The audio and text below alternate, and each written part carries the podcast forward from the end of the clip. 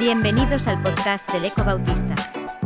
Una producción de la Unión Evangélica Bautista de España y Gran Comisión. Media.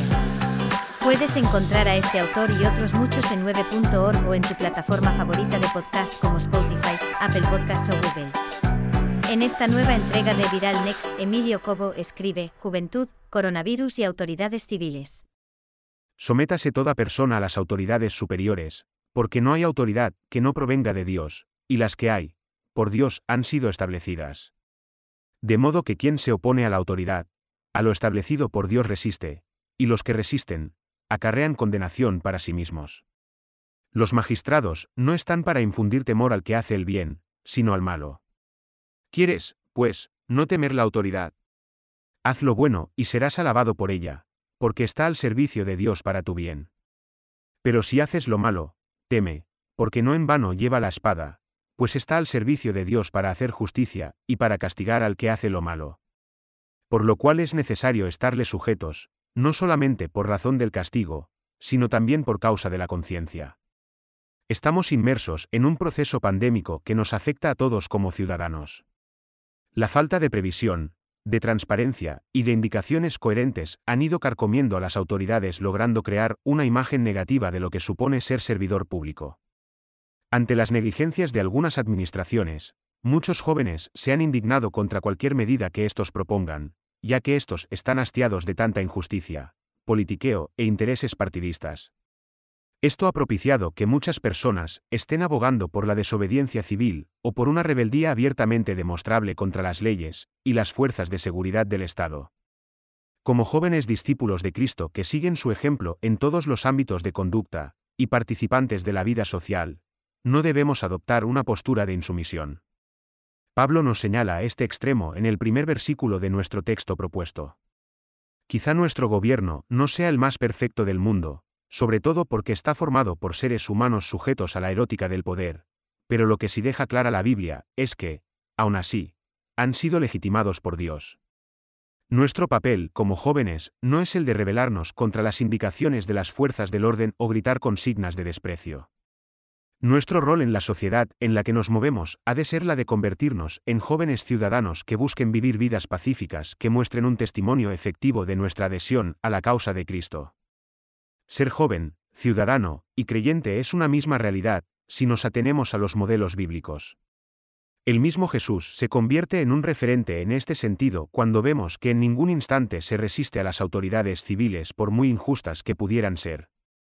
Nuestra conducta para con el gobierno civil debe ser de obediencia plena a las leyes, y de respeto hacia los que las elaboran y hacen cumplir, puesto que consideramos que todos ellos son, de algún modo, agentes de Dios que contribuyen a mantener el orden, el bienestar y la justicia en nuestra sociedad, con todos los defectos que puedan cometerse en el desempeño de sus responsabilidades. El hecho de ser obedientes a las leyes y de respetar el orden establecido democráticamente no impide que como Iglesia denunciemos con contundencia y firmeza el error, la insolidaridad y la inmoralidad que plagan nuestra sociedad. Esta denuncia, sin embargo, debe realizarse dentro de un marco legal y profesando un exquisito respeto por las autoridades civiles en oración intercesora.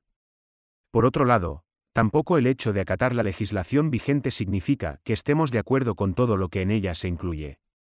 Mientras las leyes humanas no colisionen frontalmente con la ley de Dios escrita en su palabra, habremos de cumplirlas sin queja. Pero cuando la conciencia no nos deja más alternativa que mostrar desacuerdo con la autoridad civil, nuestra postura ha de ser la de mostrar respetuosamente ese choque de intereses, y la de estar dispuestos a sufrir cualquier clase de pena que se derive de esta decisión de servir a Dios antes que a los hombres. Jesús expresó esta idea muy gráficamente. Las autoridades civiles son establecidas por Dios. Versículo 1b. Debemos suponer que las autoridades civiles existen para el bien social. Dado que la autoridad procede de Dios, es preciso comprender como jóvenes que las instituciones gubernamentales han sido creadas para construir una sociedad de bienestar en la que cada ciudadano vea garantizados sus derechos y asuma una serie de responsabilidades que regulan cualquier relación entre iguales. Este debería ser el ideal, al que todo gobierno aspire en su disposición y servicio. No obstante, sabemos que el ser humano tiene cierta propensión a pecar, y que ésta es explotada por Satanás para sembrar el caos en medio de las sociedades. Aún así, a pesar de que la maldad y el interés egoísta copan muchas de las instancias civiles, el joven creyente debe entender que todo esto es parte integral del plan de Dios para toda la humanidad. Resistirse a las autoridades civiles significa rebelarse contra Dios con consecuencias punitivas. Versículo 2. Hallamos un caso en las Escrituras que retrata a la perfección esta realidad en la que se conecta la anarquía y resistencia civil y legal con la rebelión contra los designios de Dios. Este caso tiene que ver con Jesús, nuestro modelo de ciudadanía. Jesús se sometió humildemente bajo los agentes del orden, aunque todo fuese una parodia, algo que no hemos de olvidar sea cual sea la clase de autoridad que gobierne. Las autoridades civiles sirven para luchar contra el caos y fomentar el bienestar social, versículos 3 al 5, incluso los funcionarios públicos más ateos saben instintivamente distinguir entre lo que es bueno y lo que no lo es. Por eso, también comprenden que su deber es el de castigar cualquier práctica dañina y el de fomentar conductas bondadosas.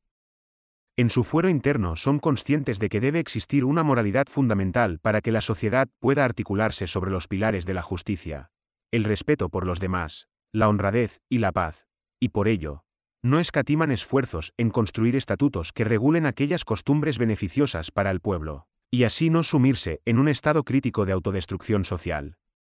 Si no existe una serie de parámetros de justicia y de castigo del delito, ocurrirá precisamente lo que Eclesiastés 8 y 11 describe. La espada es el símbolo del castigo debido por la desobediencia civil, capacidad que se atribuye a los agentes de Dios para mantener el orden en la sociedad, evitando caóticas consecuencias que demolerán el Estado de Derecho que nos protege y que nos garantiza vivir vidas tranquilas.